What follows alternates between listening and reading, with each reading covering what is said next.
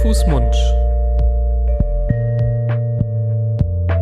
Der Podcast über Kinder- und Jugendmedizin.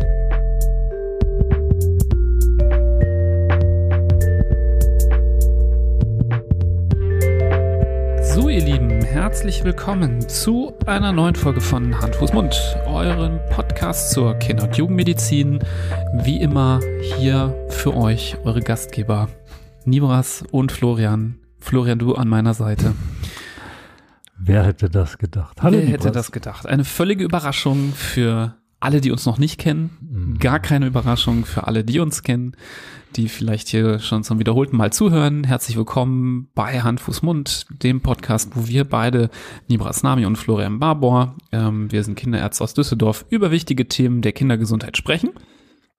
Und heute sprechen wir ähm, oder haben uns vorgenommen zu sprechen über ein ja sehr saisonales und sehr wichtiges Thema. Saisonal aber immer nur, weil man eben in dieser Saison dran denkt, in anderen Saisons irgendwie nicht so sehr, obwohl es vielleicht dann auch eine Rolle spielt. Ja, aber zweifelsohne natürlich ähm, in der warmen Jahreszeit geht es viel um das Thema Sonnenschutz ähm, da man auch naturgemäß weniger Kleidung vielleicht am Körper trägt, mehr Haut ähm, nach außen zeigt. Ein Thema, was natürlich nicht nur für Kinder wichtig ist, sondern für alle Menschen. Aber ähm, wir sind ja kein Podcast für alle Menschen, sondern ein Podcast über Kindergesundheit. Deswegen widmen wir uns natürlich auch der Kindergesundheit.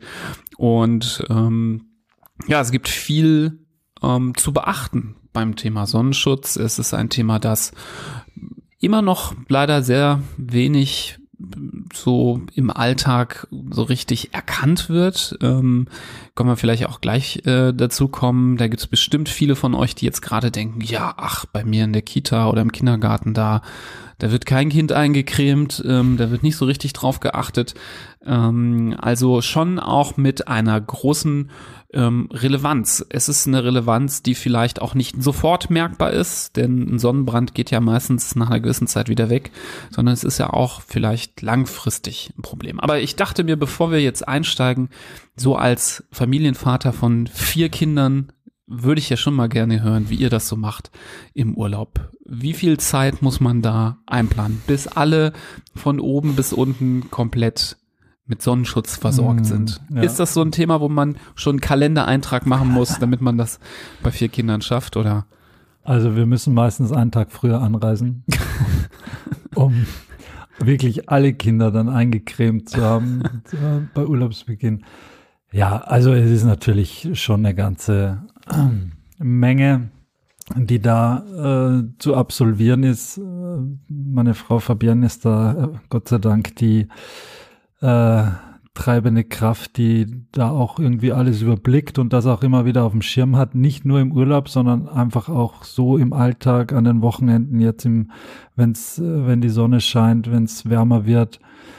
Das, da muss man schon wirklich äh, dahinter sein. Wir haben das gemerkt, letztes Jahr waren wir länger im, in Mittelamerika. Das geht einfach unglaublich schnell, dass äh, da auch Kinder mal äh, ein bisschen rötere Haut kriegen, weil man es gerade vielleicht auch nicht so gewöhnt ist, weil man aus den aus unseren Gefilden und Breiten kommt, wo man jetzt nicht jeden Tag mit der Sonne am Zenit da durch die Gegend läuft. Also es ist ein Thema, das, glaube ich, ganz häufig unterschätzt wird. Auch immer wieder von einem selbst. Da nehme ich mich gar nicht aus weil man einfach, weiß so ein täglicher Be oder ein, den ganzen Tag wird man ja begleitet von der Sonne, wenn man Glück hat und wenn das Wetter gut ist. Und man muss aber, je kleiner die Kinder sind, desto aktiver muss man sich diesem Thema widmen. Und ich glaube, es ist nicht wirklich äh, der Fall in den meisten Köpfen. Und es wird einfach viel zu sehr vernachlässigt. Und das sieht man an den Zahlen, die die Jahr für Jahr und die Statistiken, die einem da unter die Nase gehalten werden. Es zeigt einfach, dass das zu sehr auf die leichte Schulter genommen wird, dass das nicht adäquat durchgeführt wird und die Rechnung bekommt man dann ja Jahre später, wenn eben sich die Sonnenbrände, die man im Leben und auch im Kinderleben äh, angehäuft hat, sich an einer schweren und möglicherweise bösartigen Erkrankung äh, Mhm. widerspiegeln. Ja, genau. ey, dieser Job, den ich gerade habe, ich komme ja menschlich total gut an, aber beruflich komme ich mal gar nicht weiter. Mach's doch besser. Mit einem Job bei SOS Kinderdorf machst du nicht nur einen Job, sondern du kannst wirklich etwas bewirken. Du kannst dich weiterbilden und kommst beruflich voran. Bewirb dich jetzt auf einen von vielen Jobs. SOS Kinderdorf. Mach's doch besser.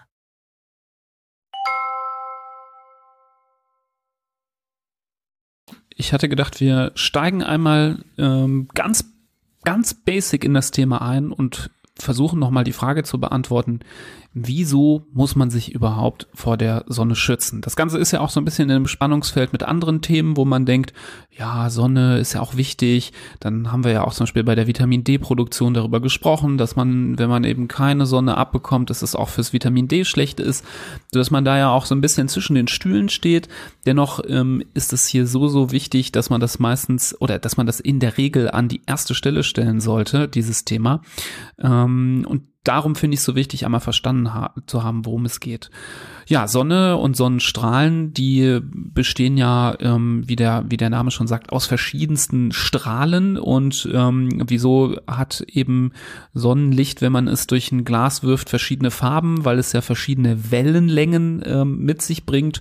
Und dieses Spektrum an verschiedenen ähm, Wellenlängen reicht halt eben bis in den sogenannten UV-Bereich rein, dieses ultraviolette ähm, Licht. Also wenn man sich so diese diese Skala vorstellt, dann sieht man ja immer so diese ganzen Farben vor sich und ganz am Rand kommt dann dieses ultraviolette Licht. Das ist auch für das Auge nicht sichtbar. Und das hat eine sehr ähm, ja, enge Wellenlänge, so kann man das nennen. Also der Abstand zwischen den, wenn man sich so eine Welle vorstellt, die rauf und runter und rauf und runter geht, dann ist der Abstand zwischen den einzelnen ähm, Wellen relativ gering. Und ähm, wenn man jetzt so sehr speziell sein möchte, das liest man aber auch manchmal, deswegen erkläre ich es hier nochmal, gibt es auch innerhalb der UV-Strahlung nochmal drei Untergruppen, UVA, UVB und UVC. UVC ist ähm, nicht so relevant, weil das in, ähm, zum größten Teil durch die Atmosphäre herausgefiltert wird und gar nicht den Erdboden erreicht. Aber UVA und UVB, das ist das, was ähm, so auf die Haut treffen kann. Und ähm, das Ganze, dass man auch versteht, wieso diese UV-Strahlung schlecht ist, ist, wenn man sich vorstellt, wenn man weitergehen würde auf der Skala der Wellenlängen, dann kommt man nämlich schon in diesen Bereich der ja Strahlen, die wo wir alle wissen, dass sie Schäden anrichten können. Also so radioaktive Strahlung oder Röntgenstrahlung, so, so extrem ist es natürlich nicht. Aber es ist auch ähm, jetzt nicht harmlos. Und ähm, man kann sich auch merken, je kürzer diese Wellenlänge ist, desto, ähm, desto energiereicher ist diese Strahlung. Also ähm, das Licht, was wir gut sehen können, jetzt zum Beispiel, wenn es jetzt aus einer Lampe kommt, das verbrennt uns ja in der Regel nicht. Und weil die Wellenlänge von diesem UV-Licht so kurz ist, ähm, trifft da sehr, sehr viel Energie plötzlich ähm, auf äh, die Haut. Und das kann eben Sonnenbrände verursachen, mal ähm, weniger schnell, mal kann das äh, aber auch in wenigen Minuten gehen. Das hängt immer so ein bisschen von so ein paar Faktoren ab, die wir vielleicht nennen. Ja, und Sonnenbrände sind nicht nur blöd, weil sie schmerzen, weil sie ähm, danach auch nicht schön aussehen oder wenn sie ganz extrem sind, sogar auch mal Blasen bilden. Das ist ganz, ganz furchtbar, wenn es soweit kommt. Ähm, also das muss man an der Stelle auch nochmal sagen. Ich glaube, viele wissen das auch nicht immer, dass ein Sonnenbrand ja auch schon eine Verbrennung ersten Grades ist. Ne? Also mhm. viele machen sich ja immer Sorgen mit heißem Wasser und Verbrühung. Ähm, es ist durchaus vergleichbar, wie wenn du ein äh, heißes Wasser übergegossen bekommst, was ähm, deine Haut verbrennt. Ja, wenn es äh, leichtgradig ist, dann ähm, ist es vergleichbar mit einem Sonnenbrand. Ja, und eben dieser Sonnenbrand, ja, der kann ganz, ganz schlimme Schäden auch hinterlassen, langfristig. Mhm. Vielleicht nochmal zurück zu den verschiedenen UV-Strahlen. Das UVC hast ja, glaube ich, erwähnt, dass das gar nicht äh, richtig bei uns ankommt, weil es in der Atmosphäre gefiltert wird. Und UVA und UVB kommen aber schon durch und treffen uns. Und UVB-Licht ist es ja dann im Endeffekt auch, was grundsätzlich meistens diesen Sonnenbrand verursacht. Es führt dazu, dass es zu einer Entzündungsreaktion in der Haut kommt, dass die Zellverbände, wie sie aneinander haften, zerstört werden.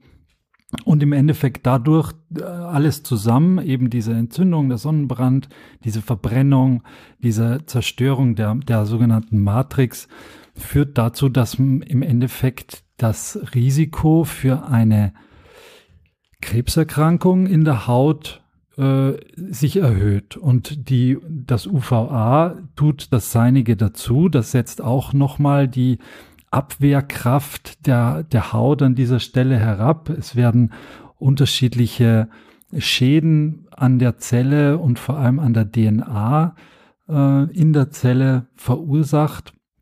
Und auch das trägt nochmal dazu bei, dass, dass das Risiko für eine Krebserkrankung sich erhöht. Also vor diesen, vor diesen beiden äh, Wellen oder Wellenlängen gilt es, sich zu schützen, was aber gar nicht so leicht ist, weil es gibt sogar hm, bei bewölktem Himmel äh, trifft einiges dieser UV-Strahlen trotzdem auf einen äh, Erdenbürger, ähm, so dass es nicht immer nur die pralle Sonne ist. Aber klar, da ist es erst recht äh, gefährlich und da hat's wie du schon gesagt hast, manchmal wirklich rasante Folgen, dass man innerhalb kürzester Zeit wirklich ja eine Verbrennung davon trägt. Mhm.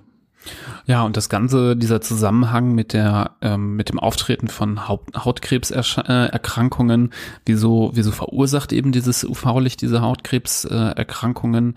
Es macht eben nicht nur diese Zellverbände kaputt oder löst er diese Entzündung aus, sodass die Haut rot wird und sich danach äh, die oberste Schicht dann auch abstirbt und pellt, sondern diese Strahlen, die greifen auch richtig in unser Erbgut ein, in die DNA und hinterlassen dort Schäden. Das passiert uns allen, wenn wir rausgehen und mal nicht eingecremt sind. Diese Schäden, die haben wir alle schon mal davongetragen ähm, und der Körper kann das auch in gewisser Weise mal reparieren, mal ausgleichen und kommt damit zurecht.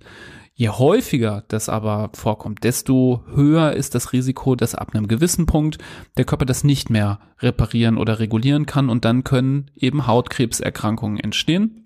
Jetzt denkt der ein oder andere, na gut, okay, Hautkrebs, ja, dann hat man da so einen Knubbel, dann geht man zum Hautarzt, der schneidet den dann weg. So einfach ist das halt leider nicht immer. Es gibt natürlich verschiedene Formen von Hautkrebs, es gibt auch gutartige Formen. Ähm, es wird ja häufig auch unter die, zwischen dem weißen und dem dunklen oder schwarzen Hautkrebs unterschieden. Ähm, allein wie das nämlich optisch auch aussieht. Und wovor wir natürlich ganz besonders viel Angst haben, ist ähm, der bösartige dunkle Hautkrebs, das maligne Melanom eine Erkrankung, die auch wenn man sie früh erkennen würde, noch ganz gut behandelt werden kann. Das ist auch einer der Gründe, wieso man auch zu einer ähm, gewissen ähm, ja, dermatologischen Vorsorge gehen sollte und regelmäßig die Haut untersuchen lassen sollte. Aber in vielen Fällen, gerade weil das ja tückisch ist, das kann ja auch mal Melanom sein, was sich irgendwo versteckt zwischen, äh, äh, zwischen zwei Zehen oder unter einem Nagel oder man sieht es nicht sofort wenn dieses Melanom dann streut über den ganzen Körper, dann ähm, sieht es wirklich ganz, ganz böse aus. Also eine sogenannte metastasierte ähm, maligne Melanomerkrankung, ähm, die überleben nur die allerwenigsten und ähm, ist eine ganz, ganz schlimme Erkrankung, gehört aber auch trotzdem mit zu den häufigsten Krebserkrankungen, ähm, die man so haben kann in unserem Breitengraden. Und man muss sagen, Studien zeigen auch, dass die ähm, Inzidenz für diese Erkrankung über die letzten Jahrzehnte auch enorm gestiegen ist. Und das ist auch ein Punkt, den wir hier zumindest mal kurz nennen müssen. Ähm, jeder von euch weiß, dass das Klima auf der Welt ja sich verändert, dass wir in einer Klimakrise stecken, dass ähm, ja die, die das Wetter immer äh, ähm, ja lebensfeindlicher wird, sei es irgendwelche Wüsten, die sich immer mehr ausbreiten, größere Dürrephasen oder halt eben auch die ja extremere Sonneneinstrahlung. Ein Faktor, der zum Beispiel sehr sehr wichtig ist, ist die Ozonschichtdicke, die ja bekannterweise ähm, auch viel gelitten hat ähm, und in manchen Regionen der Welt nur noch ganz ganz dünn ähm, bis gar nicht ausgeprägt ist. Und so muss man festhalten, dass so in den letzten 30 Jahren die Inzidenz für ähm, das maligne Melanom sich verdoppelt hat. Und ähm, das finde ich sehr, sehr erschreckend, ähm, dass wir mittlerweile von Zahlen zwischen 20 bis, äh, 20 bis 25 Fälle pro 100.000 ähm, Menschen, das ist schon eine hohe Quote, finde ich, für diese doch sehr, sehr furchtbare ähm, Erkrankung. Und damit wollen wir unsere Kinder natürlich nicht belasten, sie nicht einem solchen Risiko aussetzen, ähm, später im Leben an so einer furchtbaren Erkrankung ähm, zu erkranken. Das Problem ist halt, dass es alles so weit weg liegt, dadurch, dass solche Erkrankungen meistens mhm. erst ähm, im späteren Leben auftreten, dass man vergisst, dass die Anfänge schon ganz, ganz früh gesetzt werden. Jeder Sonnenbrand, jede zu große Exposition ohne ausreichenden Sonnenschutz ist wieder ein Tropfen in dieses Fass, ähm, was diese Erkrankung auslösen kann. Und ähm, das muss man immer im Hinterkopf behalten, wenn es ähm, darum geht, vielleicht wieder mal den, die anstrengende Prozedur zu, zu durchlaufen, das Kind vor der Sonne zu schützen. Mhm. Ja, und es ist, ähm, wie du sagst, jeder Sonnenbrand zählt und man kann aber auch einfach die Gegebenheiten nicht miteinander vergleichen, wenn man jetzt Erwachsene und Kinder ähm, nebeneinander stellt. Die, die Grundsteine werden in der Kindheit gelegt. Hier äh, wiegen die, die Schäden und die, die durch die Sonnenbrände auch verursachten Schädigungen noch mal schwerer. Und die Haut ist einfach eine andere. Natürlich ist jedem klar, dass die weiche, duftende Haut eines Säuglings ähm, anders beschaffen ist als jetzt von einem äh, 50-Jährigen. Aber der Schutz, den diese Haut bietet, ist einfach auch ein anderer. Die Haut ist viel dünner noch. Die, äh, das, die Schichten, aus denen sie besteht, sind äh, nicht so dick wie, wie bei Erwachsenen. Es gibt viel weniger Melanin drin. Drum ist, drum haben Kinder auch eine deutlich blassere Hautfarbe als, als jetzt Erwachsene. Und das dient auch nicht dem, äh, dem Schutz, sondern im Gegenteil, lässt da noch mehr Licht durch, lässt da noch mehr UV-Wellen durch. Ähm, und sie haben natürlich im Vergleich zu ihrer Masse auch noch eine größere Körperoberfläche aufgrund des, des großen Kopfes ähm, und, und der, der im Vergleich eher kürzeren oder kleineren Extremitäten, so dass hier schon mal die Grundvoraussetzungen äh, zu Ungunsten der Kinder sind, gerade der, der ganz Kleinen. Und das macht es einfach unabdingbar und ganz dringend notwendig, dass man sie vor dieser Sonneneinstrahlung schützt. Und das ist natürlich auch bei einem, bei einem kleinen Kind nicht so leicht. Die spätestens, wenn sie im Garten umherlaufen, kann man sie nicht nur im, im Schatten äh, rumtoben lassen. Aber man muss sich eben Strategien überlegen, und darum geht's ja auch heute, wie kann ich den, den Kinderkörper dann vor der Sonneneinstrahlung schützen? Und das, äh, ich würde jetzt mal mit dem allerersten anfangen. Darf ich noch kurz reingrätschen, ja. bevor wir da anfangen? Ja. Ich wollte vielleicht vorher noch mal einen Punkt noch mal betonen, den ich ganz wichtig finde, ähm, bevor wir dann auf die präventiven Maßnahmen eingehen, weil die ja vielleicht auch ein bisschen davon abhängen. Ähm, wichtig vielleicht ist auch noch zu wissen, Sonneneinstrahlung ist nicht immer gleich Sonneneinstrahlung. Es gibt verschiedene Grade, wie hoch das Risiko vielleicht auch momentan ist. Das ist auch mal saison- oder wetterabhängig oder geografisch unterschiedlich, wo ich mich gerade auf der, auf der Welt äh, befinde und auch von der Tageszeit, vom Sonnenstand. Und dafür sollten alle Eltern Bescheid wissen über diesen ähm, sogenannten UV-Index. Ähm, dieser UV-Index ist ein weltweit normiertes Maß für die Stärke von UV-Strahlung. Und es hilft dabei, besser einzuschätzen, wie hoch denn gerade das Risiko ist. Denn je höher dieser UV-Index ist, desto schneller kann eben ein Sonnenbrand entstehen. Und ähm, das kann von den Wolken, vom Wolkenstand abhängen. Das kann aber auch, wie gesagt, von der Ozonschichtdicke abhängen. Also wer jetzt ähm, nach Australien reist zum Beispiel, der muss mit viel höheren UV-Indexwerten rechnen, als es jetzt vielleicht ähm, in, in anderen Ländern der Fall ist. Und ähm, diesen UV-Index, wo, wo findet man den raus? Mittlerweile hat sich das sehr, sehr gut etabliert, dass nahezu fast alle Wettervorhersage-Webseiten oder auch ähm, Apps, die Wetter anzeigen, ähm, auch den UV-Index nennen. Oder aber es gibt auch extra so UV-Index-Apps, ähm, die extra dafür gemacht sind, das nachzugucken. Also sowas sollten Eltern auf jeden Fall, gerade wenn es um Urlaub geht, aber auch für zu Hause auf dem Schirm haben. Denn es kann ja auch mal sein, dass hier an einem Tag die Wolkendecke so dick ist, dass der UV-Index gering ist. Ähm, bei einem ähm, Wert von äh, kleiner drei äh, sagt man, sind gar keine Schutzmaßnahmen notwendig. Da kann man dann völlig unbesorgt ähm, draußen rumlaufen. Es fängt aber schon bei einem Wert von drei oder höher an, dass man unbedingt Schutzmaßen ergreifen sollte. Bei Werten von sechs bis sieben zum Beispiel sollten, sollte man mittags schon bereits versuchen, die Sonne zu meiden. Kritische Uhrzeit ist auch immer, wenn es um den UV-Index geht, so diese Zeit 11 bis 15 Uhr, wenn die Sonne ganz oben steht, ähm, gerade im Sommer, ähm, dass man da auch Kinder eigentlich so gut es geht nur im Schatten zum Beispiel sich aufhalten lässt. Geht man schon in die Richtung acht bis zehn Punkte auf diesem UV-Index, dann wird sogar empfohlen, laut WHO, dass man im Schatten eine lange Hose trägt und einen Hut extra mit breiter Krempe sich auswählt, damit das Gesicht zum Beispiel noch besser geschützt wird. Und wenn man dann Werte hat von über elf, dann ist es wirklich nicht mehr witzig. Also da ähm, empfiehlt die WHO am besten gar nicht nach draußen zu gehen, nur wenn es unbedingt sein muss.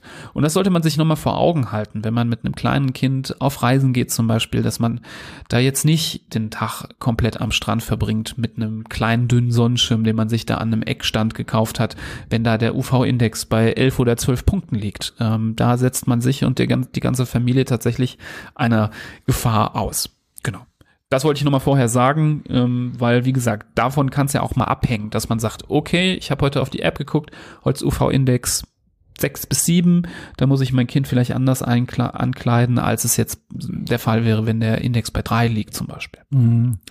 Ja, das ist ein, ein Aspekt, den man natürlich beachten muss. Der nächste Aspekt, den man unbedingt mit reinrechnen muss, ist natürlich das Alter des Kindes, dass man, da kommt es dann fast schon wieder weniger auf den UV-Index an, außer er ist, so wie du gesagt hast, unter drei.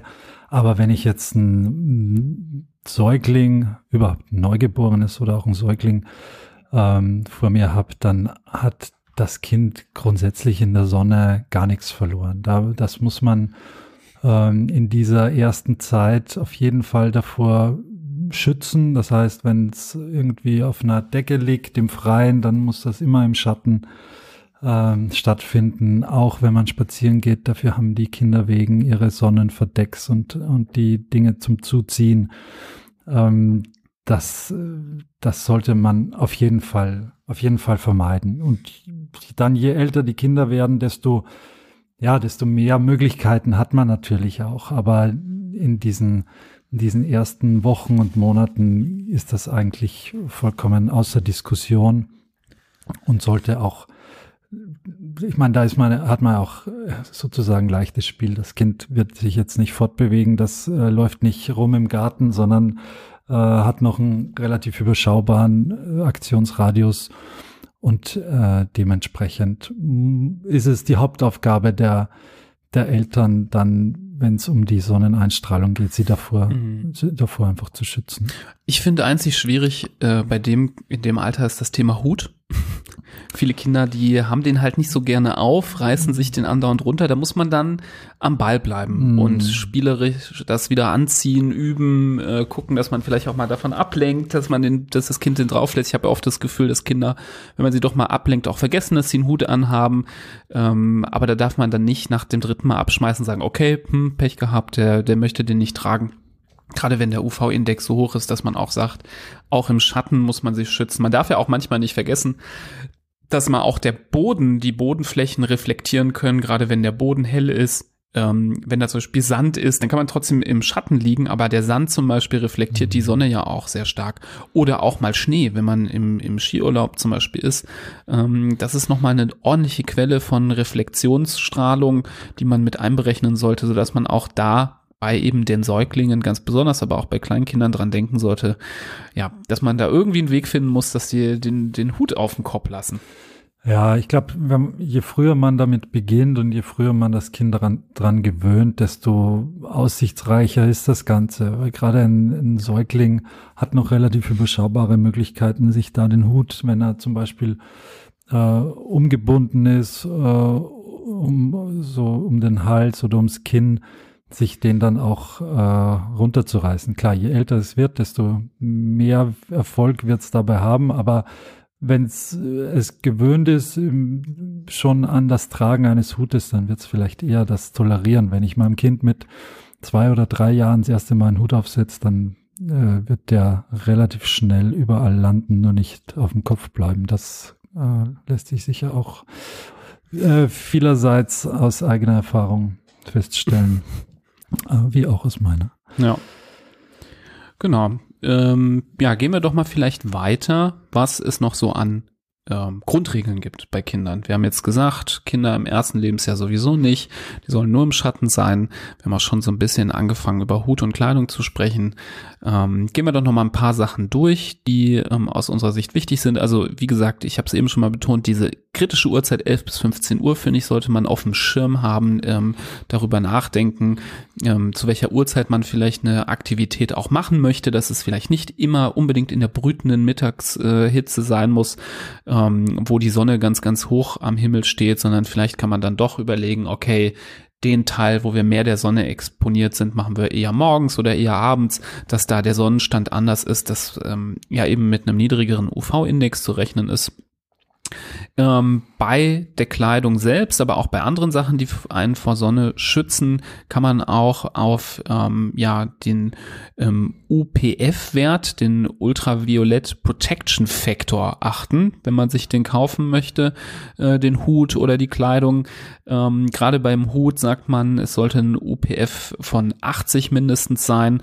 Das ähm, sagt einfach aus, wie viel von der UV-Strahlung durch die Kleidung durchkommt. Also ein Wert von 50 bedeutet, dass zum Beispiel ein Fünfzigstel von der UV-Strahlung noch hindurchkommt. 80 ist dann nur noch ein Achtzigstel. Und gerade beim Kopf, den wir so besonders schützen möchten, ähm, sollte der Wert auf jeden Fall so im Bereich von 80 ähm, liegen. Wo man auch nicht, äh, was man auch nicht vergessen sollte, ist, ähm, dass man nicht nur die Haut, sondern auch die Augen vor UV-Strahlung schützen sollte. Deswegen sollte man auch mit den Kindern frühzeitig üben, eine Sonnenbrille zu tragen und bei der Sonnenbrille natürlich auf einen vernünftigen UV-Schutz achten. Da kann die Sonnenbrille vielleicht vom ähm, Kiosk im Urlaub irgendwie ganz cool aussehen und dem Kind total gut stehen, wenn da keine vernünftigen Gläser drin sind, die ähm, UV-Schutz bieten, dann ist es trotzdem nicht unbedingt die richtige Wahl. Ähm, bei der Kleidung kann man natürlich auch noch über die Länge sprechen. Da ist es natürlich ratsam, nicht so viel Haut zu zeigen. Man sieht ja immer wieder Kinder, die ja völlig entkleidet mitten in der Sonne herumrennen ähm, und da so viel ähm, Körperfläche exponieren, das ist auch ein Punkt, wo man eher kritisch drüber sprechen muss, auch wenn es für Kinder auch total schön sein kann, da mal äh, nackedei-mäßig am Strand entlang zu flitzen, ähm, ist das auf Dauer wirklich ähm, gefährlich. Mhm. Ich glaube, das, das hat sich schon geändert in den letzten Jahren und wahrscheinlich Jahrzehnten. Ich glaube, als wir Kinder waren, da ist jeder noch mit der Badehose rumgelaufen und sonst äh, einfach sehr der Sonne ausgesetzt gewesen. Heutzutage sieht man schon viele, viele Kinder, gerade an den Stränden in südlicheren Gefilden, dann mit UV-Kleidung. Und meiner Meinung nach ist die UV-Kleidung auch einer der oder der Hauptschutz gegen die Sonneneinstrahlung. Diese ähm, Mittel, die man auftragen kann, über die werden wir auch noch sprechen, die haben immer eine gewisse, äh, nur eine begrenzte Dauer, bis sie, wie lange sie auf dem Körper oder auf der Haut sind. So eine UV-Kleidung, also ein Hut mit einem, mit einer Krempe am Nacken, so dass der Nacken nicht frei liegt. Ein T-Shirt, das gerne auch lang sein kann und nicht unbedingt kurz sein muss. Und eine UV-Hose, die auch je länger, desto besser einfach ist. Das kann man ohne Probleme dann den ganzen Tag tragen und, und damit rumlaufen und ist sehr, sehr geschützt von der Sonneneinstrahlung. Und vor allem kann man auch damit ins Wasser gehen. Das ist, glaube ich, auch äh, gerade in den mhm. Urlaubsmonaten einer der größten Vorteile, dass man nicht da wieder was runterwäscht, was man vorher draufgecremt hat, sondern die, das ist, wird dann nass äh, und kann genauso weitergetragen werden und schützt mhm. auch im Wasser, weil auch das Wasser reflektiert einfach viel von der Sonne und äh, ich weiß nicht, wie viele Sonnenbrände ich schon im Wasser bekommen habe, einfach weil, weil da zusätzlich von der Sonne von oben dann auch noch die Strahlen vom Wasser reflektiert werden und zusätzlich die, der Sonnenschutz einfach nach und nach abgewaschen wird. Mhm. Genau. Bei den Schuhen kann man auch gucken, dass es nach Möglichkeit genau. so geschlossene Schuhe ja. sein sollten, weil es gibt ja schon immer diesen Sandalen-Sonnenbrand ja, ja, auch mal gerne. Da äh, gerade die Füße sind ja auch etwas, wo man nur schwer hinterherkommt, äh, die dann auch immer frisch eingecremt äh, ja, den oder den Status des frisch eingecremtseins äh, so aufrecht zu erhalten. Apropos Eincremen ist jetzt auch nochmal ein großes Thema erstmal vielleicht der Zeitpunkt, wann man eincremen sollte. Meistens sieht man, äh, Menschen kommen am Strand an, liegen erstmal eine Stunde rum und fangen dann erst sich einzucremen. Ähm, was beim Erwachsenen freie Wahl ist, sollte man bei den Kindern eben nicht machen, sondern da frühzeitig dran denken, dass man mindestens 30 Minuten vor Beginn der Sonnenexposition ähm, die Kinder auch eincremen sollte. Hier gibt es ja auch verschiedene Formen von Sonnencreme. Es gibt welche, die eben für Säuglinge und ähm, Kleinkinder geeignet sind. Das sind die, die gerne mal so aussehen, als hätte man das Kind geschminkt, ähm, weil die so ganz weiß, kletschig sind die, glaube ich, von der, ich bin jetzt kein äh, Pharmazeut, aber von der Wirksamkeit ein bisschen anders funktionieren als die Sonnencremes für Erwachsene, die auch eine gewisse Reaktion in der Haut auslösen. Die Cremes für kleine Kinder funktionieren vor allem auf dem Prinzip der Reflexion, also dass da auf der Haut eine Schicht ist, die, deswegen ist das eben so hell und so weiß, die dann die Sonnenstrahlen dann auch wieder zurücksenden kann.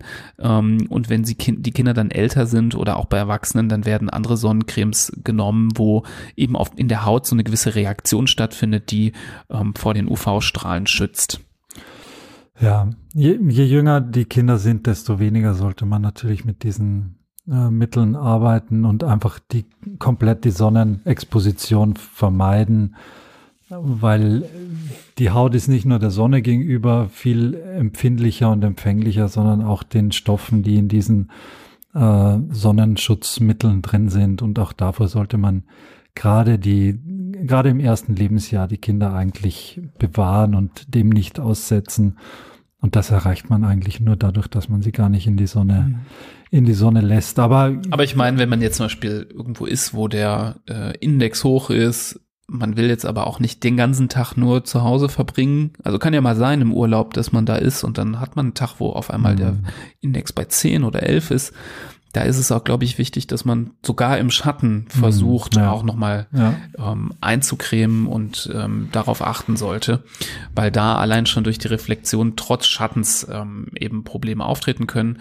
Da kann das schon mal punktuell gut sein. Ich glaube, wenn man das dann so macht, dann ähm, ja. ist es dann auch nicht zu viel. Mhm. Ähm, ansonsten sollte man jetzt nicht sagen, okay, äh, Baby mag jetzt keinen Hut tragen und ach ja, der krabbelt immer von der Decke raus in der Sonne, dann schmier ich den einmal von oben bis unten mit der weißen Pampe ein. Ähm, da muss ich nicht mehr drauf achten. Nee, das ist natürlich nicht der richtige Weg. Aber dass man das so in der Hinterhand hat, ergänzend ähm, und äh, hier und da mal einsetzt, das glaube ich, ähm, macht schon auch ein bisschen Sinn. Mhm. Ansonsten lässt sich auch bezüglich der Sonnencremes und Sonnenmittel sagen, ist das ist alles ähm, möglicherweise gar nicht so verträglich dann für die einzelnen Kinder. Also ich habe selbst ein Exemplar zu Hause, der reagiert so ziemlich auf sämtliche Sonnencremes, außer auf eine, die interessanterweise dann auch die teuerste ist. Aber so ist es halt, wenn, wenn der eine normale Sonnencreme abkriegt, dann kriegt er Pickelchen und sieht, äh, wird ganz, ganz rot an den Stellen. Man muss natürlich auch beachten, dass gerade die Sonnencremes, die dann für die Erwachsenen geschaffen sind oder entwickelt worden sind, die sind parfümiert, die riechen ja auch, ich, ehrlich gesagt, ich liebe ja diesen Geruch vom, wenn man im, im Urlaub das erste Mal so eine Sonnencreme aufträgt, das, da kommt man ja gleich viel besser in dieses Urlaubsfeeling rein, aber das sind dann auch die, die parfümierten ähm, Stoffe und, und das, was dann auch vielleicht die Haut gar nicht so, ähm, der Haut gar nicht so gut tut und vor der man sie eigentlich schützen soll. Darum sind die, die Kindercremes natürlich nicht so wohlduftend oder äh, interessant duftend, sondern äh, im besten Fall ohne, ohne Parfüm und äh, da muss man sich schon auch bisschen damit beschäftigen, was jetzt äh, an Produkten für das Kind geeignet ist. Wir mhm. werden da jetzt keine keine Empfehlung aussprechen und kein Produkt nennen, das, äh, das verwendet werden soll. Das muss jeder dann für sich irgendwie klären und, und in Erfahrung bringen. Aber da sollte man schon auch gucken, dass man jetzt nicht das, das billigste Gift nimmt, das fast genauso schädlich ist wie ein Sonnenbrand, ja. gerade für die Kleinkinder, sondern einfach äh, ein gutes Produkt, vielleicht auch mit guten Testergebnissen, Genau. objektiven Stiftung Testergebnissen. Warentest kann man sich ja angucken, Ökotest sollte man sich angucken. Da gibt es einige ähm, gute Quellen für, für solche Ratschläge. Und dann halt auch der Tipp, sich gut vorbereiten für einen Urlaub, dass man überlegt, ach, wie viel ist denn da drin, wie viel Mhm. brauche ich, dass nicht irgendwie nach drei Tagen die Dose, die Flasche schon leer ist und man dann doch gezwungen ist, irgendwie am Hotelshop irgendwie Mhm. die einzig greifbare zu nehmen, sondern ähm, damit einer äh, geht, die gut hilft. Und eben wenn vielleicht, äh, so wie bei dir, der feine Herr nur die eine Creme und dann noch die teuerste funktioniert, dass man es vielleicht vorher auch mal testet und nicht erst im Urlaub, ne? Und dann ähm, das Kind eingecremt ist, aber einen schlimmen Ausschlag und Juckreiz auf einmal hat ähm, und man dann da steht und äh, der Urlaubstag hinüber ist, ne? Mhm. Lichtschutzfaktor ist natürlich auch nochmal ein Punkt. Ähm, da gilt ja eigentlich, kann man schon so sagen, je höher, desto besser bei Kindern. Also allerniedrigstes, absolutes Minimum ist sind so 30. Mhm. Höher ist aber besser, muss man ganz klar sagen. Und ähm, da gilt es auch ein bisschen auf den Hauttyp zu achten. Natürlich, je heller der Hauttyp ist, desto wichtiger ist der Lichtschutzfaktor. Bei ähm, dunkleren Hauttypen kann auch ein geringerer Faktor ausreichend sein, aber auch da sollte man nichts riskieren oder wenn man einmal gemerkt hat, okay, das hat jetzt nicht gereicht, dann beim nächsten Mal schon zur, zur, zur höheren Stufe greifen.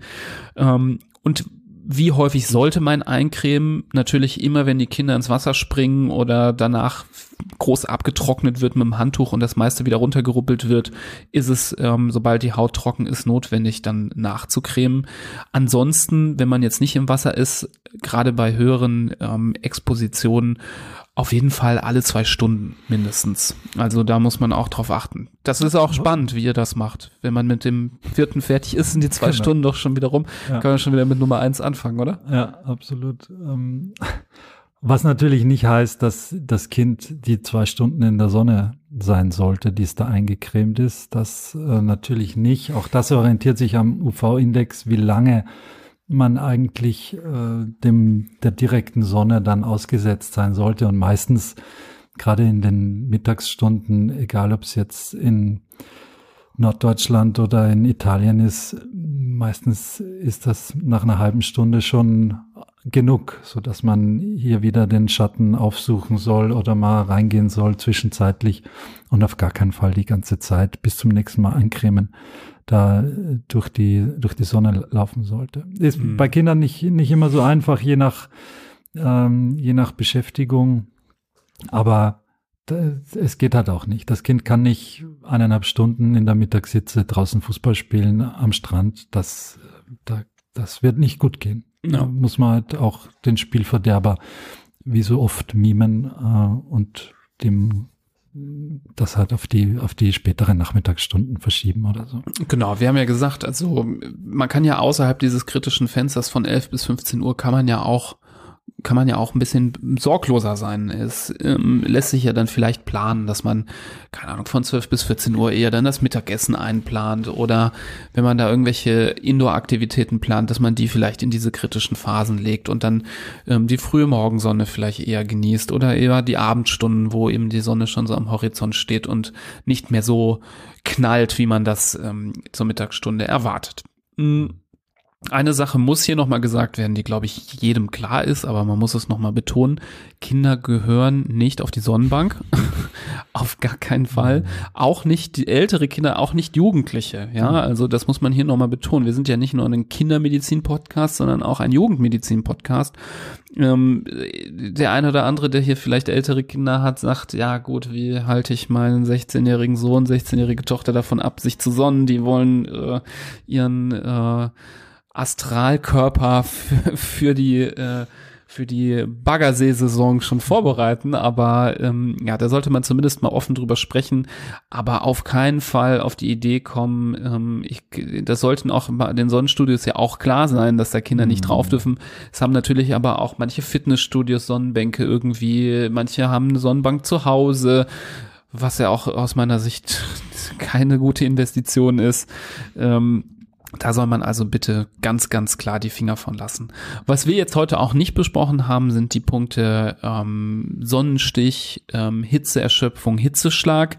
Da sind wir nicht drauf eingegangen. Da verweisen wir aber sehr, sehr gerne auf ähm, die Folge, die wir dazu schon ähm, veröffentlicht haben. Das ist unsere Folge Nummer 20. Da müsst ihr also ordentlich zurück scrollen, um da nochmal Infos zu finden. Oder ähm, auf unserer neuen Homepage einfach nach dem Schlagwort Sonnenstich suchen und dann kommt diese Folge sofort. Genau, genau. Da gehen wir auf die Punkte nochmal ein, die wir jetzt hier aus Zeitgründen nicht komplett nennen wollen. Ähm, also äh, gerade, aber trotzdem der Punkt nochmal, gerade in Bezug auf Hitzeerschöpfung finde ich es wichtig, äh, da nochmal, auch wenn wir jetzt hier über Sonne und Sonnenschutz sprechen, das Hydrieren, also die Flüssigkeitszufuhr der Kinder auch bedenken, nicht vergessen, ähm, dass die viel, viel trinken sollen, viel trinken müssen. Genau, ansonsten, wenn jetzt zum Beispiel es mal passiert ist, dass ähm, Kinder dann doch mal einen Sonnenbrand haben, dann gibt es natürlich viele Sachen, die man machen kann, ähm, um das Ganze ähm, anzugehen. Wenn es milde Sonnenbrände sind, dann kann man zum Beispiel mit Aloe Vera arbeiten oder ähm, man kann zum Beispiel auch, es gibt Menschen, die machen Packungen aus Joghurt oder so.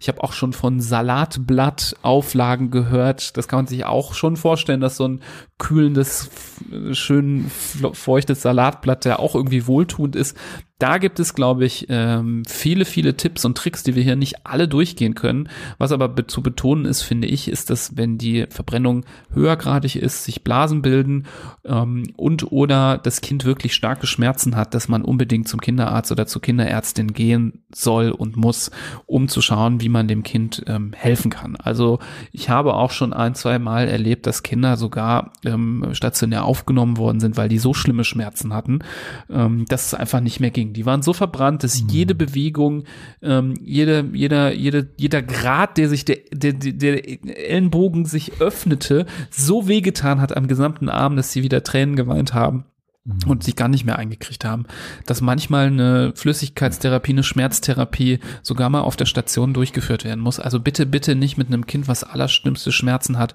oder vielleicht sogar eine höhergradige Verbrennung mit Blasenbildung hat, ähm, das irgendwie versuchen äh, zu Hause zu versorgen, ähm, sondern da ehrlich sein, äh, sich ruhig die Blöße geben, mit dem Kind in die Klinik gehen, das ist kein Problem. Ähm, auch wenn wir hier davor warnen, sowas kann theoretisch immer mal irgendwie passieren, gerade wenn Kinder auch nicht immer ähm, unter der eigenen Aufsicht sind, gerade wenn sie irgendwie anfangen, selbstständig äh, durchs Leben zu gehen, äh, steigt das Risiko immer mehr, dass sie sich äh, verschätzen und dann das nicht, nicht, das nicht richtig einschätzen. Ähm, also bitte unbedingt hier ärztliche Hilfe aufsuchen.